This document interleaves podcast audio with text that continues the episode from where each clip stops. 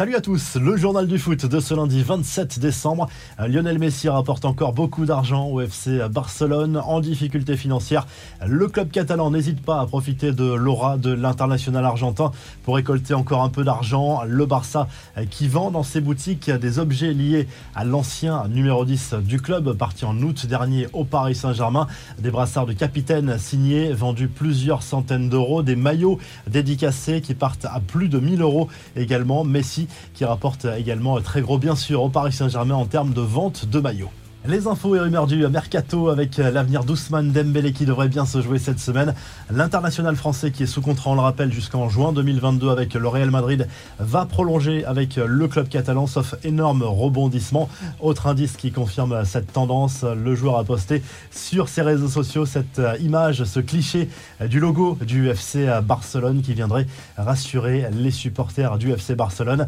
Antonio Rudiger, lui, va-t-il signer au Real Madrid rapidement? La tendance se confirme selon le journal AS. Information confirmée d'ailleurs par la presse britannique en ce début de semaine. Le joueur a pris des renseignements auprès de joueurs du Real Madrid pour préparer son éventuelle arrivée dans la capitale espagnole. L'autre joueur tant désiré par le Real Madrid, c'est bien sûr Kylian Mbappé. À partir de samedi, le 1er janvier, le Real Madrid pourra négocier librement avec l'attaquant du Paris Saint-Germain. Mais selon la presse espagnole, il y aura bien sûr une condition au préalable à respecter, une sorte de règlement. Il faut prévenir le Paris Saint-Germain de l'ouverture de ces négociations avec le joueur. C'est le règlement de la FIFA qui l'impose, sinon il pourrait y avoir des sanctions éventuelles pour le Real Madrid. Les infos en bref avec cette saison décidément galère pour N'Golo Kanté, à nouveau sorti sur blessure dimanche en Première Ligue contre Aston Villa. L'international français souffre cette fois du genou comme Thiago Silva. Il est sorti en cours de match. Le Brésilien souffre lui des ischio-jambiers.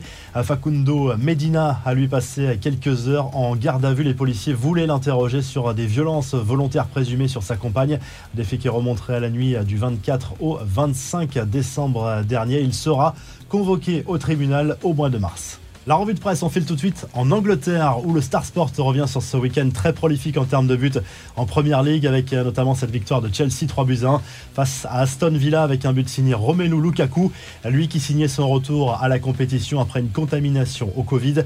Match complètement dingue entre Manchester City et Leicester avec une victoire 6-3 au final pour les Citizens et victoire d'Arsenal 5 à 0 sur la pelouse de Norwich.